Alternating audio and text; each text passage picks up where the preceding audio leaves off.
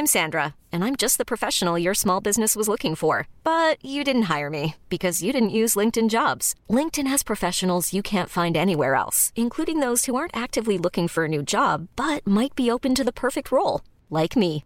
In a given month, over 70% of LinkedIn users don't visit other leading job sites. So if you're not looking on LinkedIn, you'll miss out on great candidates like Sandra. Start hiring professionals like a professional. Post your free job on linkedin.com/achieve today.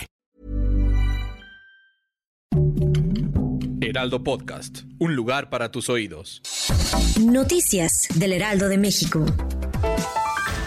Javier Ávila, sacerdote jesuita sobreviviente al ataque del Chueco, habló sobre el hallazgo de su cuerpo y aseguró que esto no significa que se haya hecho justicia, ni que termine con la violencia que se ha generado en la región en los años recientes. El clérigo aseguró que no es justicia, no es triunfo de la justicia, la muerte de este sujeto es lamentable, pero la justicia hubiera sido que lo detuvieran y que rindiera cuentas ante las autoridades.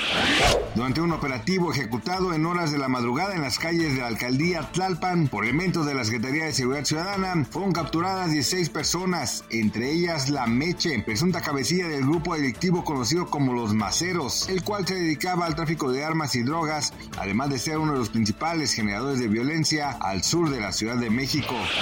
El valor promedio del dólar en México es de 18.50, a la compra 18.09 y a la venta 18.90. Durante la mañana de este viernes, la moneda mexicana se depreció 0.82% a la estadounidense, cotizando a 18.73 por unidad, de acuerdo con Bloomberg.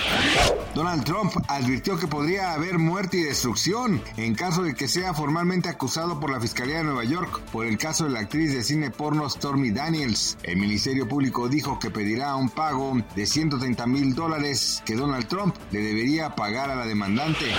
Gracias por escucharnos, les informó José Alberto García. Noticias del Heraldo de México.